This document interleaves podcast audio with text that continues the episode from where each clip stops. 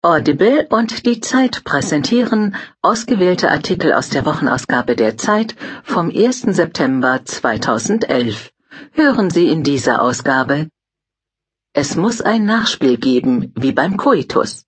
Unser Kolumnist über die merkwürdigen Abschiedsrituale am Ende jeder Party von Harald Martenstein. Ich habe einen Traum.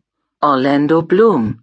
Ich fiel sehr tief, ich hätte sterben können aufgezeichnet von Jörg Böckem. Papa, gehen wir auf die Pirsch. Einmal Erdmännchen sehen in echt und Elefanten, das war der Wunsch. Aber kann man Kinder auf Safari mitnehmen? Man kann. Eine Reise zu Fuß im Einbaum per Jeep durch das Okavango-Delta und die Kalahari von Christoph Siemes. Ehrgeiz lässt sie scheitern.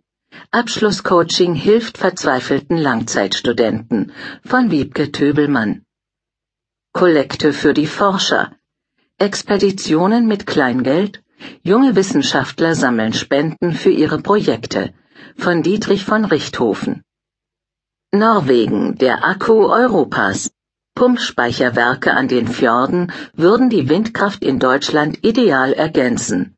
Doch es regt sich grüner Widerstand von Dirk Asendorf. Stimmt's? Können Möwen Meerwasser trinken? fragt Mirko Haag aus Holland-Wielenfleet. Christoph Drosser antwortet. Angst vor dem Sturm.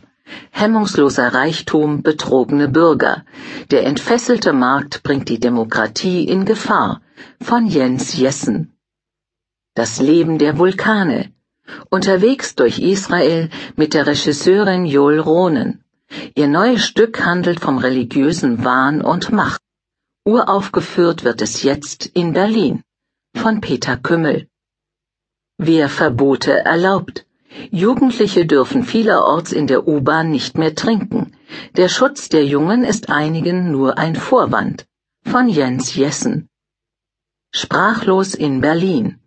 Europa wird zur Schicksalsfrage einer Regierung, die zu personellen Konsequenzen nicht mehr fähig ist, von Jörg Lau. Durst und Freiheit. Ein junges Mädchen tötete Rebellen, ein Ingenieur verteilt Reis und Nudeln, ein Professor fürchtet die Extremisten. Szenen aus Tripolis. Von Matteo Fagotto aus dem Englischen von Julia Lai. Kohls Welt. So schön wie gestern wird's nie wieder. Die Thesen des Altkanzlers zur Außenpolitik gefallen vielen, aber helfen sie auch weiter? Von Bernd Ulrich. Lasst die Reichen in Ruhe. Die oberen zehn Prozent bezahlen schon die Hälfte der Steuern, darunter der Mittelstand, der für Jobs sorgt. Von Josef Joffe. Mobil à la carte. Wie werden wir uns künftig durch die Stadt bewegen? Ein Test in Berlin von Kerstin Bund. Wörterbericht Nüscht von Heike Kunert. Die Zeit. Höre die Zeit. Genieße die Zeit. Ehrgeiz lässt sie scheitern. Abschlusscoaching hilft verzweifelten Langzeitstudenten von Wiebke Töbelmann. Die Zeitausgabe 36 vom 1. September 2011. Nein, sagt Christine Walter, der Name wurde geändert, sie habe Bummelstudenten nie verstanden, dieses Studieren um des Studierens willen. So fühlte sie sich gut aufgehoben in ihrem harten, anspruchsvollen Jurastudium. Während andere früh Probleme hatten, gehörte Walter zu den Besten, arbeitete schnell und effektiv, vorbildlich bis der Bruch kam, bis sie es kaum noch schaffte, die Bücher zu öffnen, morgens mit Angst aufwachte und dem Wissen, dass wieder so ein schlechter Tag vor ihr lag. Ein Tag, an dem sie alles tat, nur nicht lernen. Lieber Freunde treffen, Wäsche waschen, Sport machen, Fernsehen. Ich hatte keine Erfahrung mit Überforderung, sagt Walter heute. Immer war ich ehrgeizig und diszipliniert gewesen und gewohnt, Erfolg zu haben. Da merkte ich, dass ich Hilfe von außen brauchte.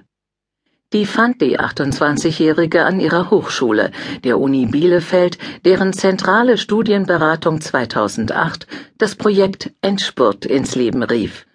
Ein Coaching für Langzeitstudierende. Sie leiden an Lern- und Schreibblockaden, Prokrastination, Aufschieberitis, Prüfungsangst, auch ausgewachsenen Depressionen und Burnout. Was viele Nicht-Betroffene nicht wissen, grundsätzlich kann in Deutschland jeder so lange studieren, wie er will, beziehungsweise so lange, wie sein Geld für die Langzeitstudiengebühren reicht, die vielerorts nach dem Überschreiten der anderthalbfachen Regelstudienzeit verhängt werden. Im Einzelfall kommen so 20 oder gar 30 Semester zusammen. Die Psychologin und Endspurtleiterin Carmen Grobert versucht dann, im Einzelgespräch Probleme herauszuarbeiten und so behutsam den riesigen Berg abzutragen, der nicht nur aus viel Arbeit besteht, sondern auch aus Schuldgefühl und Furcht. Nicht jede Hochschule geht so verständnisvoll mit Langzeitstudenten um.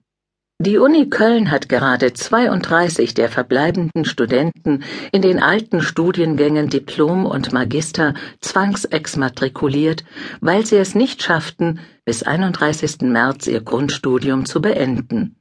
Weil die alten Studiengänge auslaufen gilt, auch wer sich gerade noch ins Hauptstudium hangeln konnte, muss bis 2013 fertig werden.